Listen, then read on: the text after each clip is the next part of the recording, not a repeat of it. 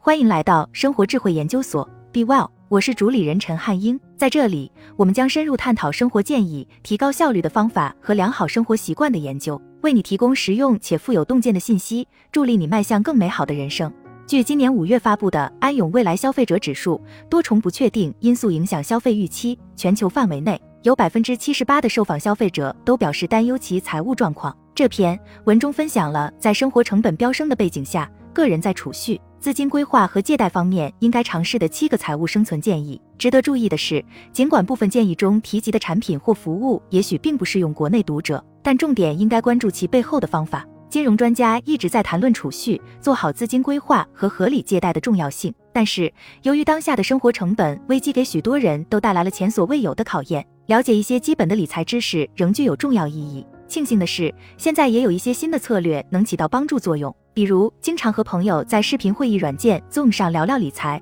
或者使用一些特色的储蓄理财应用等。别再指望传统高阶银行的金融产品了。在这篇文章中，我将跟大家分享一些在未来几个月里建立财务弹性的建议与方法。资金规划与储蓄：一、找一个问责理财伙伴。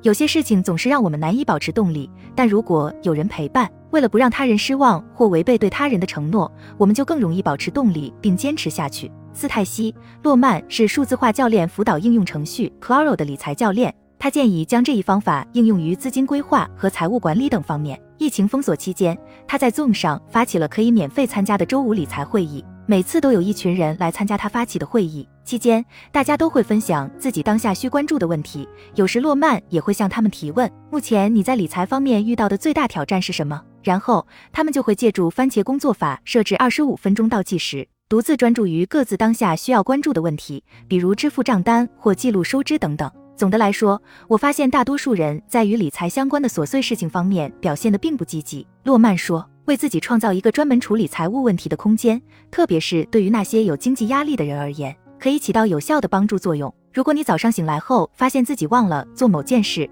那你不必过于焦虑。可以等到周五理财会议的时候再做。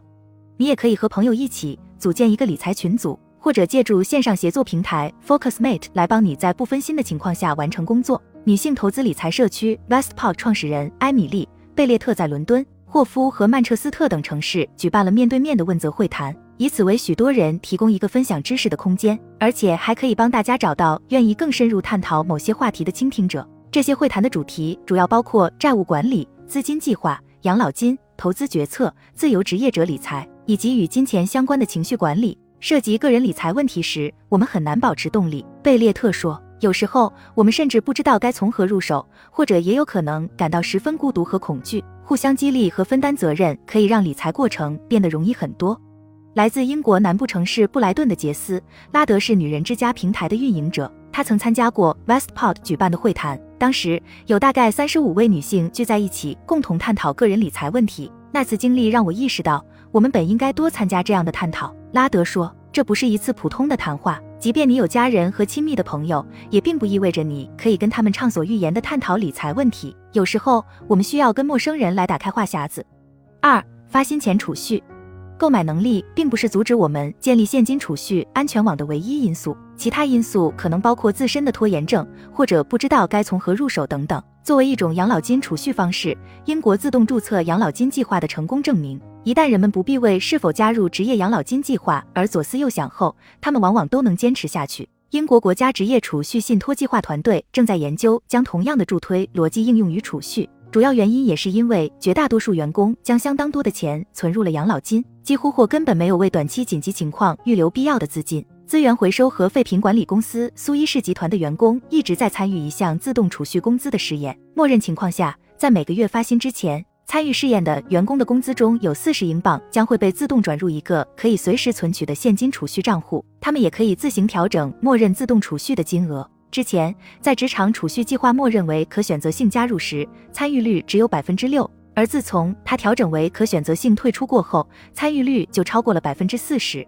我们的研究表明，惯性是参与工资储蓄计划的一大阻碍因素。Nest 研究与创新部门主管乔·菲利普斯说，可选择性退出工资储蓄模式尚未被广泛采用，但你可以尝试给公司人力资源部门提出类似建议。菲利普斯还鼓励员工主动了解其雇主是否有可选择性加入的工资储蓄计划，即便有这样的计划，大家对具体内容的认知也相对较低。他补充说：三、参加储蓄挑战。一般来说，储蓄挑战就是定期存一小笔钱，目的是在无形之中让自己积累一笔财富。如果整个储蓄过程都需要人为操作的话，那可能会比较耗时。但如果你是移动数字银行 Monzo 的客户，那你就可以通过 IFT 这款应用程序实现该过程的完全自动化。根据 Monzo 银行的统计数据，二零二一年，银行二点八万名客户共计储蓄了一千七百七十万英镑，其中许多客户在 IFT 这款应用等帮助下，首次实现了零负债。IFT 应用程序可将 Monzo 银行活期账户与五百多个其他互联网服务连接起来，包括日历、Twitter、运动社交软件 Strava 以及天气应用程序等等，并且可以创建小程序。以发出指令将钱存储到指定的储蓄账户，例如，你可以设置每当天气应用预报会下毛毛雨的时候，就从现金账户里赚十英镑至你的储蓄账户；或者当每跑一公里或 Strava 应用上升成每一公里骑行记录时，就转一英镑至储蓄账户。一旦设置好过后，你就无需再执行任何后续操作。一款名叫 Chip 的应用程序还可以利用人工智能技术扫描你的银行账户，帮你计算出你可以储蓄多少钱。从理论上讲，它不会从你的银行余额中扣除一大笔钱用于储蓄，但这笔金额也足以让你积少成多。Chip 的客户平均每年自动存入三千英镑。它还有一项发薪日储蓄功能，让你在一收到工资时就自动将钱存入储蓄账户。四、使用在线交易平台来尝试新银行，最高的利率往往来自你可能没听说过的挑战者银行或金融公司，Raisin UK。Hargreaves Lansdowne Active Savings 和 AJ Bell's Cash Savings Hub 等储蓄平台都可以帮你找到最优惠的利率。这些平台允许你在非主流银行开设多个储蓄账户，也不需要你针对每个账户提交独立的开户申请，并且你还可以通过其在线门户网站管理所有账户。很多时候，登录门户网站还会附送注册奖励和特别优惠。所有的现金储蓄方案都受到了英国金融服务监管局推出的金融服务补偿计划的保护。也就是说，如果银行出现问题而面临倒闭时，该计划将对存款人做出最高八点五万英镑的赔偿。这些平台通常会推出一系列固定利率储蓄债券、通知账户或简易存取账户。其弊端在于没有列出个人现金储蓄账户，或是显示每个可用账户的所有信息。与此同时，个人理财应用程序 HyperJar 还有一项功能。如果你承诺所有开支都通过其合作零售伙伴消费的话，那你就可以获得百分之四点八的储蓄回报。具体而言，这些合作零售伙伴包括威尔士水、图伊、戴森和售票网站 ATG Tickets 等。借贷五、建立资金圈。无论是苏格兰的家族，还是南非的集资互助组，无论是巴基斯坦各种委员会，还是加勒比地区的创业合伙人，世代以来。这些家人、朋友和商业伙伴在银行系统以外一直建立并维持着一种资金圈。这种资金圈背后都遵循着一种类似的模式：一个组织者召集并成立一个小组，每个成员定期向小组支付约定的金额，例如每月一百英镑。然后每个成员可以轮流从账户中取出共同储蓄的现金。如果十个人每个月存一百英镑，那就意味着在十个月的时间里，每个成员都可以从中轮流支取一千英镑。即使你排在最后一个取款，这也是一种强迫你定期储蓄的方式，同时还可以支持你身边的人士，见证了父母辈建立并使用资金圈的年轻一代人，现在亲身了解到了共筹资金在用于储蓄、买房等方面的好处。金融服务应用程序 Bloom Money 的联合创始人尼娜·莫汉蒂表示，他希望可以在轮转储蓄与信贷协会等社区项目中实现更大程度的数字化。我父亲是印度移民，母亲是中国台湾移民，自小跟随他们长大。我看到他们都参加了许多这样的晨会。莫汉蒂说，他们现在仍然会通过收取现金和用笔记本记录的方式记录谁交了钱，又该轮到谁从共筹资金里支取款项了。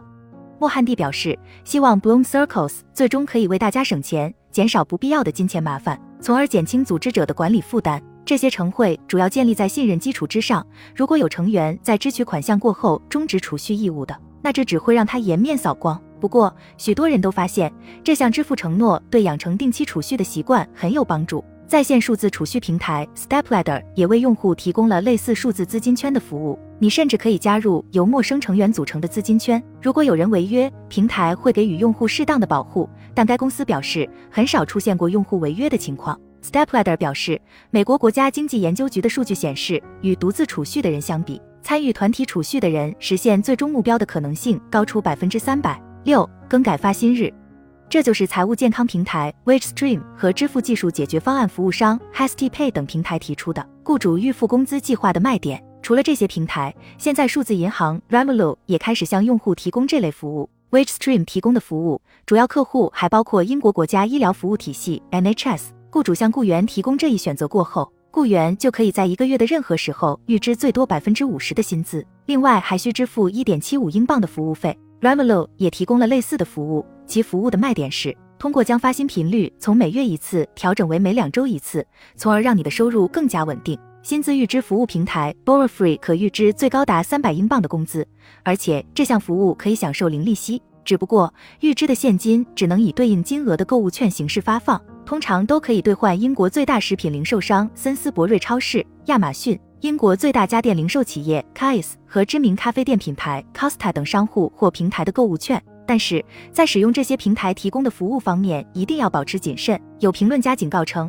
这个行业目前不受监管，这可能会导致员工对预支工资产生依赖性。虽然服务费用看起来不高，但实际上与以比率形式出现的贷款利率相差无几。而且如果预支次数过多的话，累计起来也不是一笔小数目。话又说回来，如果只是偶尔使用的话，那这绝对是一种短期内获取资金的可行方法。WageStream 得到了包括约瑟夫·朗特里基金会在内的多家慈善机构的支持。七、寻找更合理、更公道的借贷平台。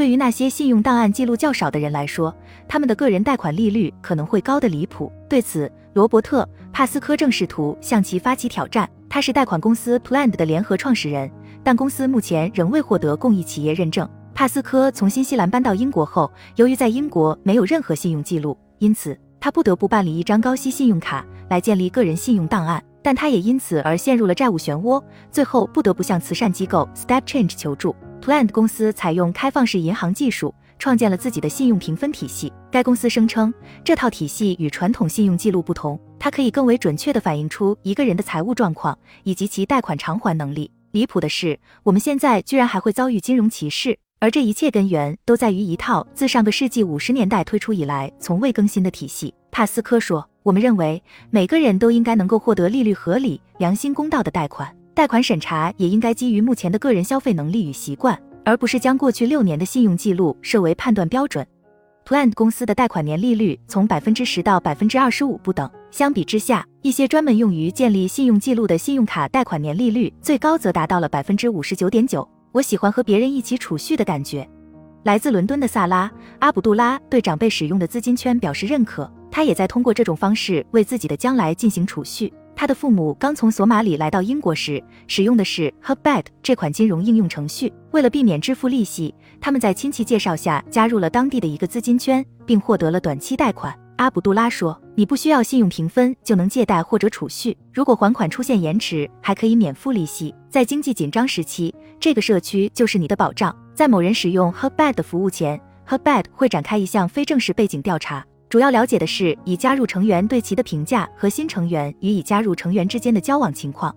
他认为，考虑到这种方式具有团体推动效果，这也是一种更有效的储蓄方式。我喜欢和别人一起储蓄的感觉，它能给你一种通过彼此帮助达成个人理财目标的感觉。在我看来，许多人并不会选择传统的银行服务，而是选择其世代都信任的体系，因为它才更值得信赖。